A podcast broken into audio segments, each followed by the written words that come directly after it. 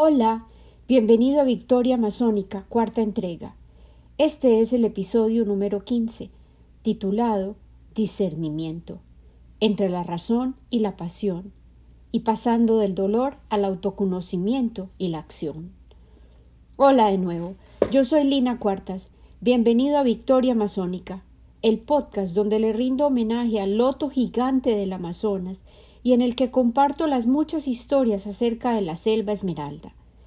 Este año estoy siguiendo como guía temática el libro de Khalil Gibran, el profeta, ya que este pequeño volumen nos ofrece recordatorios concisos acerca de los valores que nosotros, los humanos, podemos refrescar de cuando en vez y a los que nos podemos aferrar para refrescar nuestras vidas con sentido y la aspiración de ser los hermanos mayores conscientes y devotos de todos los seres vivos que comparten este planeta extraordinario con nosotros. Esta pequeña esfera azul que gira en el universo enorme que nos rodea y sobre la cual nuestra existencia misma, de hecho, es un verdadero milagro. Recientemente asistí a un evento durante el cual escuché, una vez más, una profecía que data del siglo XII y sobre la que había leído con anterioridad. Sin embargo, en esta ocasión la escuché en una voz apasionada, llena de intencionalidad, la de uno de mis seres humanos más admirados, Joanna Macy. Ella la compartió con la audiencia que se había reunido a honrarla y a celebrar la nueva edición de uno de sus libros más acertados en cuanto al momento histórico que vivimos. Se llama La Esperanza Viva y esperanza viva precisamente es el mensaje que quiero proclamar hoy. La entidad organizadora de ese evento fue el Centro Zen Upaya en Nuevo México, en Estados Unidos, que se dedica a educar y generar sabiduría para compartirla generosamente y se ha convertido en realidad en un río que ofrece agua cristalina para las almas sedientas a nivel mundial. El elemento central de la presentación de Joanna Macy fue la profecía del guerrero de Shambhala. Yo quiero compartir la profecía contigo, porque cada uno de nosotros puede elegir ser parte del reino de Shambhala. Es la respuesta ideal que podemos asumir para hacerle frente a la parálisis psíquica que nos rodea.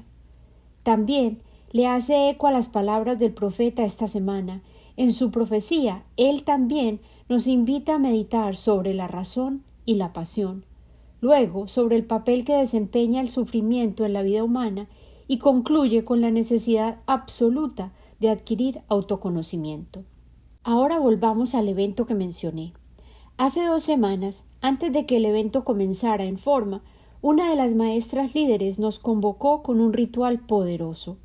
Ella invitó a las almas de nuestros ancestros a unirse a la reunión, Luego le solicitó a los espíritus contemporáneos nuestros que también se congregaran con nosotros, y luego expandió el círculo de bienvenida para incluir a los descendientes que nos seguirán. Todos ellos fueron llamados con un canto conmovedor que todos repetimos y con el que hoy te bienvengo, así como a todas aquellas energías que puedan avivar el fuego de mis intenciones hoy.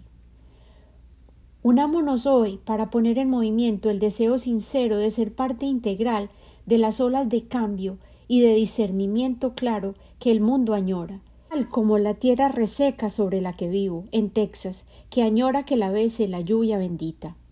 Así cantamos. Únete a nosotros en esta hora, súmate a nosotros en este lugar. Únete a nosotros en esta hora, súmate a nosotros en este lugar. Bienvenido seas tú y bienvenidos sean todos. Joanna Macy comenzó su narración con la afirmación de que cualquiera de nosotros puede, de hecho, ser un guerrero de Shambhala. No hay un uniforme exclusivo que los distinga, ni un arma que porten, ni una etiqueta que los identifique. Ella les llamó Bodhisattva, que es un término budista, y nos recordó que el único requisito es poseer un corazón sin límites, de manera que cualquiera de nosotros posee la capacidad de serlo.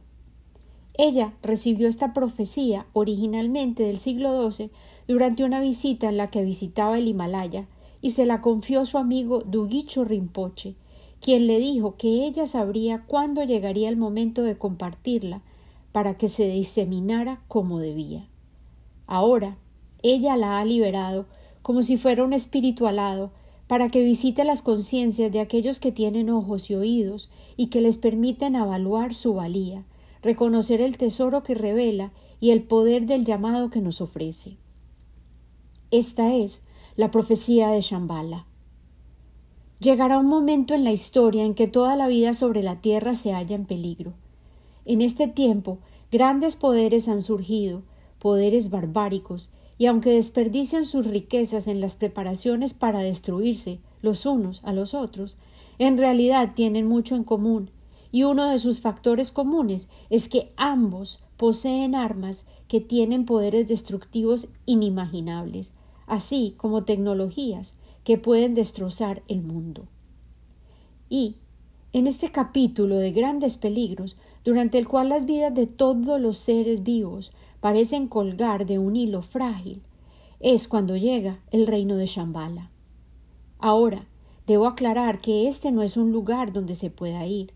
El reino de Shambhala no es un reino convencional.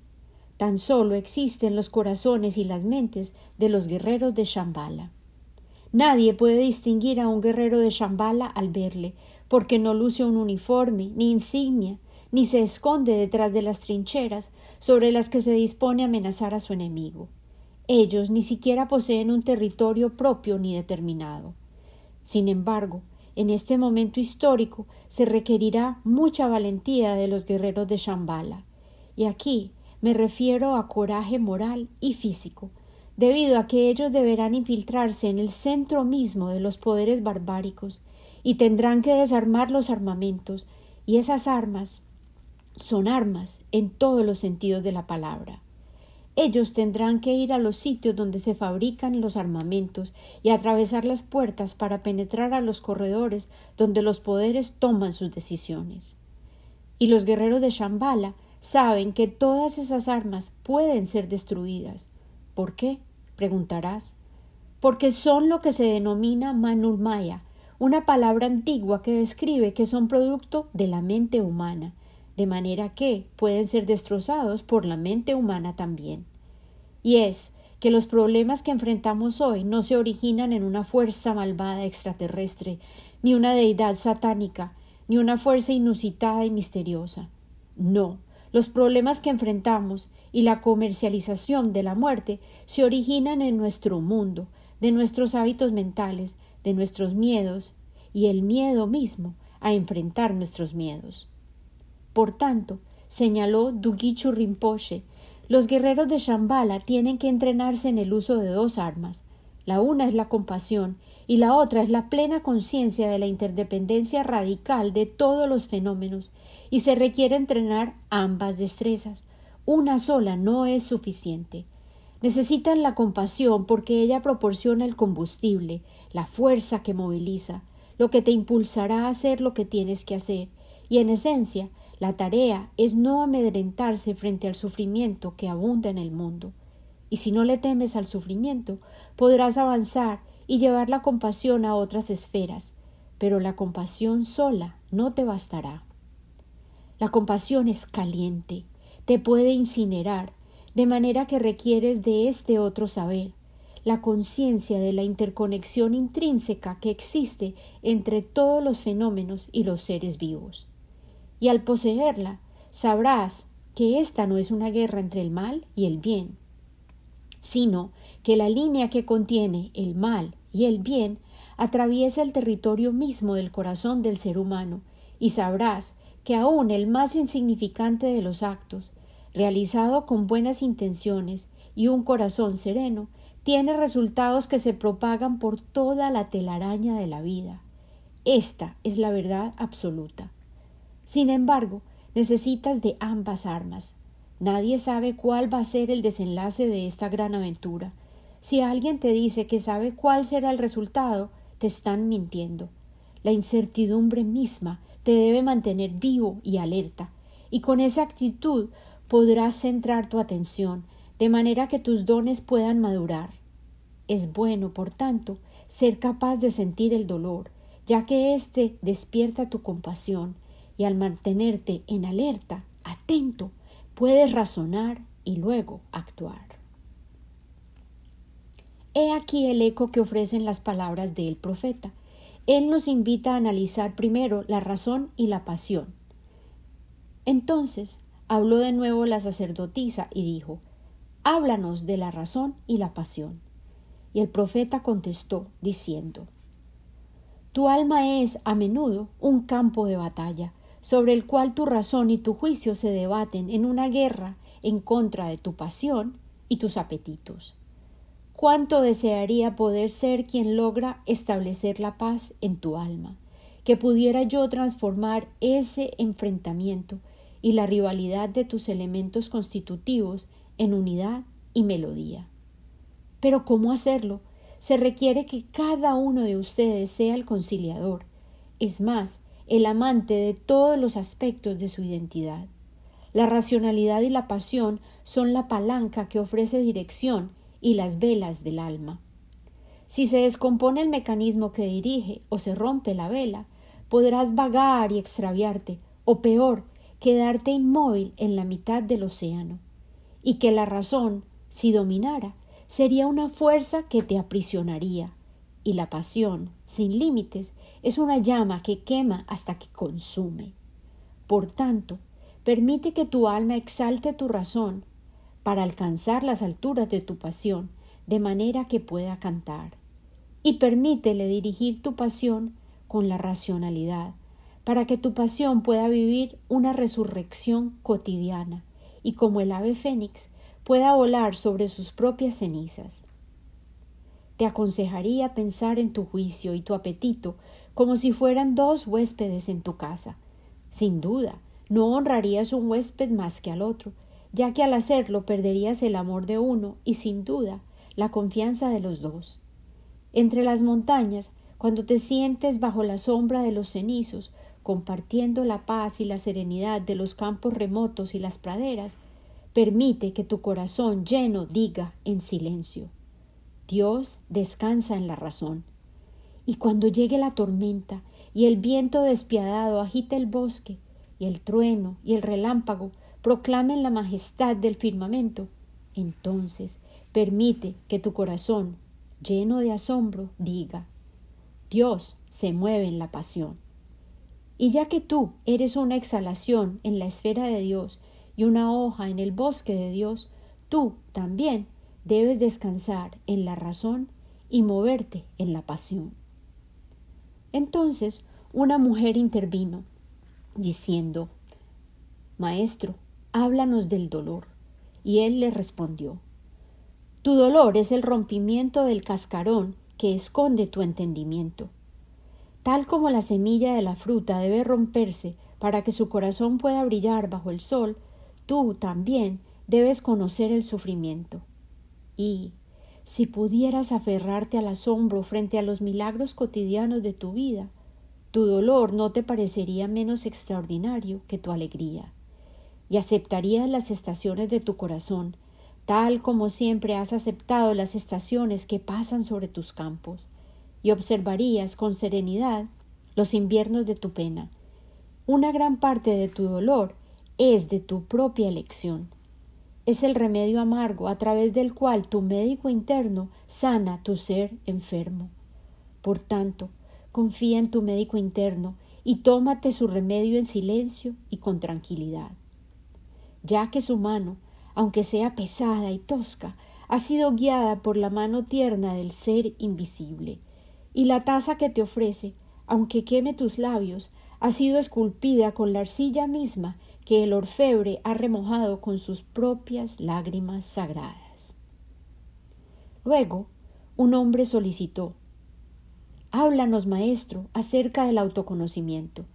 Y el profeta contestó diciendo Sus corazones guardan en silencio los secretos de los días y las noches, pero sus oídos anhelan el sonido del conocimiento de sus corazones.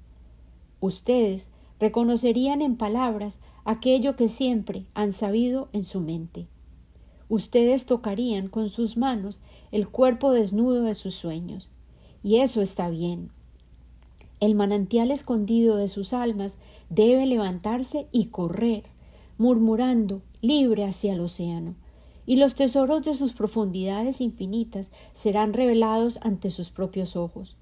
Pero no permitan que haya básculas para pesar esos tesoros desconocidos, y no busquen las profundidades de sus conocimientos con reglas medidoras ni con pesos que determinen su profundidad, ya que el mar es ilimitado y trasciende toda medida.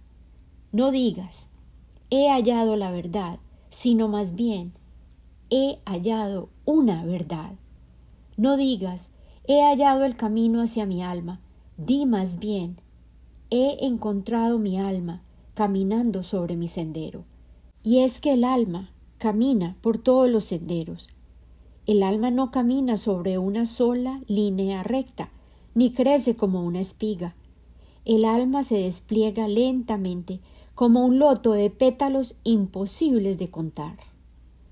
Y así, guiados por ambas profecías, nos encontramos de nuevo con el loto de pétalos innumerables, con su majestad, el loto enorme que honro en este experimento de narrativa, la victoria masónica, que se propone aquí como el símbolo del florecer del alma misma, a medida que la pasión y la razón logran encontrar la clave y establecer la armonía, y la compasión por el sufrimiento de la humanidad nos revela nuestra propia habilidad de sentir ese dolor como si fuera el nuestro, y responder con la intención de aliviar el sufrimiento. Y al alcanzar la plena conciencia de la interconexión y la interdependencia de todos los fenómenos que observamos, desciframos el secreto que nos haría posible sanar y restaurar la totalidad de la planta, en este caso metafórico, por tanto, de la comunidad entera, de la humanidad sobre la tierra. Y la victoria masónica, ese bellísimo loto gigante, nos lleva de la mano hacia un artículo que recibí de la Fundación para la Selva, sucursal Estados Unidos, el Rainforest Foundation USA, cuyas iniciativas he apoyado frecuentemente, ya que responden con la misma pasión que anima mi amor por el Amazonas y lo combinan con la razón, el conocimiento acerca de este hábitat amenazado que permanentemente evolucionan a través de investigaciones de campo, con el objetivo de hallar los mejores proyectos para ayudarles a los habitantes originales de la selva amazónica a ayudarse a sí mismos, sin alterar sus sabias y tradicionales estrategias de vida cotidiana. El boletín, que es de hecho mucho más extenso e ilustrado y está disponible en inglés con mapas adicionales y detalles en el sitio web de la Rainforest Foundation US, proclamaba estas buenas noticias. El Rainforest Foundation de Estados Unidos ha comenzado un programa sin precedentes que consiste en financiar directamente la defensa de la selva a través de fondos pagados a las comunidades indígenas por todos los logros concretos en reforestación y resistencia a la tala de sus bosques. Estos pagos luego los invierten las comunidades mismas para mejorar su calidad de vida.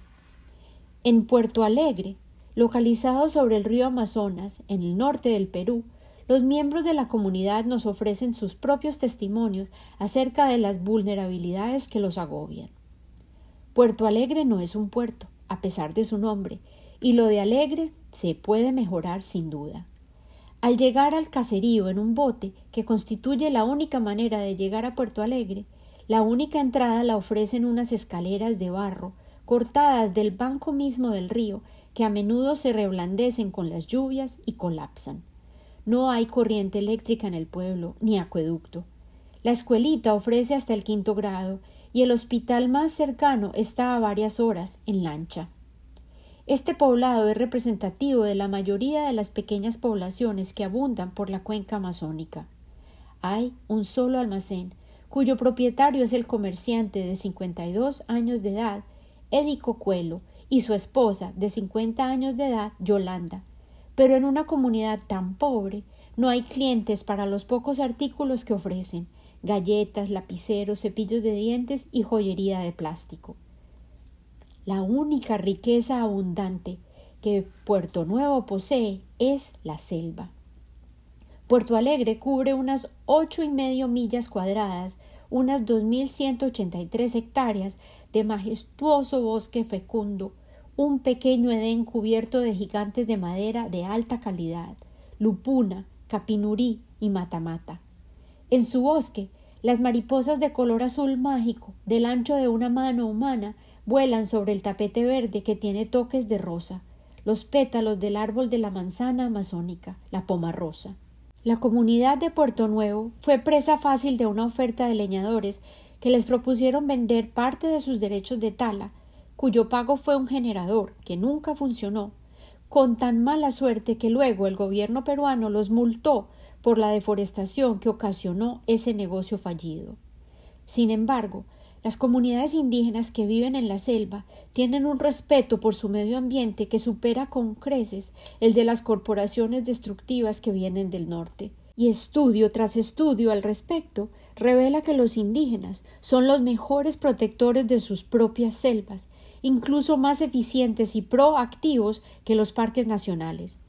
Pero muchas de estas comunidades están desesperadas y son presa fácil para los acuerdos engañosos y maliciosos que buscan destruir los territorios de su cuenca. Al proporcionar los fondos directamente a las comunidades indígenas, quienes se hallan al frente de los ataques a sus bosques, la Rainforest Foundation USA está intentando resolver ambos conflictos.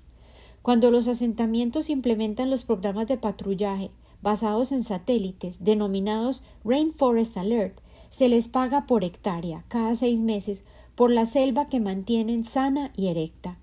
Ese dinero lo puede utilizar la comunidad como ella decida y por su naturaleza ellos toman las decisiones como colectivo. La tecnología funciona. En un estudio piloto de Rainforest Alert, las comunidades redujeron la deforestación en más de un 50% en un solo año. Puerto Alegre participó en este programa de prueba y los miembros de la comunidad saben que pueden lograrlo. Como resultado, de inmediato comenzaron a pensar cuál sería el uso más adecuado de sus ganancias. Escuchémoslos. Ronnie da Silva, un instructor de patrulla forestal de 33 años, quiere invertir en cuidados de la salud, ya que quiere que su hija de 11 años permanezca saludable y segura. Ella sufre de parásitos por la falta de agua potable, Da Silva afirma. Ella pierde su apetito y solo quiere dormir. Según Da Silva, hay un total de 95 niños entre las edades de 0 a 12 años en Puerto Alegre. Sin medicamentos para tratarlos, los parásitos comienzan a salir por su nariz y por sus ojos. A veces incluso mueren. Necesitamos un mejor servicio de salud, o por lo menos una lancha de manera que podamos llevar a los enfermos graves al hospital más cercano. Algunos se imaginan una solución más directa, el acceso a agua potable, gracias a la construcción de un pozo. En la actualidad, el pueblo recoge agua de lluvia en barriles negros enormes, los que colocan bajo los techos de metal corrugado. Pero cuando comienza la sequía, pueden pasar semanas sin lluvia, de manera que los habitantes deben recurrir a decidir si toman agua de los caños llena de lodo. Es agua sucia, dice César Méndez de treinta y ocho años, pero la bebemos de todos modos. ¿Qué opción tenemos? Otros, como Manuel Cuelo, un patrullero del bosque de cuarenta y ocho años, opina que el dinero puede invertirse para generar aún más dinero. Necesitamos cultivar camu camu, dice Cuelo, un pequeño arbusto que produce fruta parecida a la cereza. Podemos vender el camu camu en Iquitos, la ciudad, por kilo. La fruta de moriche también. Así podemos generar una economía que crezca. Otros tienen planes más básicos. El dueño del almacén, Edico, todavía cree que el pueblo necesita un generador. Sería formidable poder tener refrigeración. Podríamos congelar el pescado y el pollo, Tal vez los podríamos comercializar. Estos son los asuntos reales que enfrentan las comunidades de la cuenca amazónica y la tecnología llamada Rainforest Alert, tal como ha comprobado un estudio comparativo reciente, demuestra que este nuevo enfoque puede contribuir a restaurar las comunidades en cuanto a su bienestar y a la selva misma. Durante el primer año del análisis, las comunidades amenazadas en la selva peruana observaron una reducción de deforestación en sus territorios del 52%. La tecnología requerida es el acceso a imágenes de satélite basado en el uso de teléfonos celulares, lo que puede reducir la deforestación ilegal en los bosques. Con el transcurso del tiempo, las comunidades se vuelven más efectivas y eficientes en cuanto a la respuesta a la deforestación tan pronto como la detectan. Nuestros estudios demuestran que expandir el programa de Rainforest Alert por toda la Amazonía podría reducir las emisiones de dióxido de carbono ocasionadas por la pérdida de bosques en una cantidad comparable a eliminar 21 millones de vehículos en las carreteras. Para hacerlo de manera efectiva, se les pagan a las comunidades 6 dólares por hectárea por año. Cada comunidad selecciona patrulleros del bosque, llamados monitores de la comunidad, quienes reciben entrenamiento en el uso de los mapas de satélite que detectan la deforestación para patrullar los territorios y alertar en caso de tala ilegal. Otras 37 comunidades que sirvieron como grupo de control para establecer la comparación no adoptaron la tecnología. Durante el año inicial del estudio, los territorios monitoreados observaron una reducción de la deforestación del 52% que los grupos que no utilizaron las alertas. Durante el segundo año, la deforestación bajó en un 21%.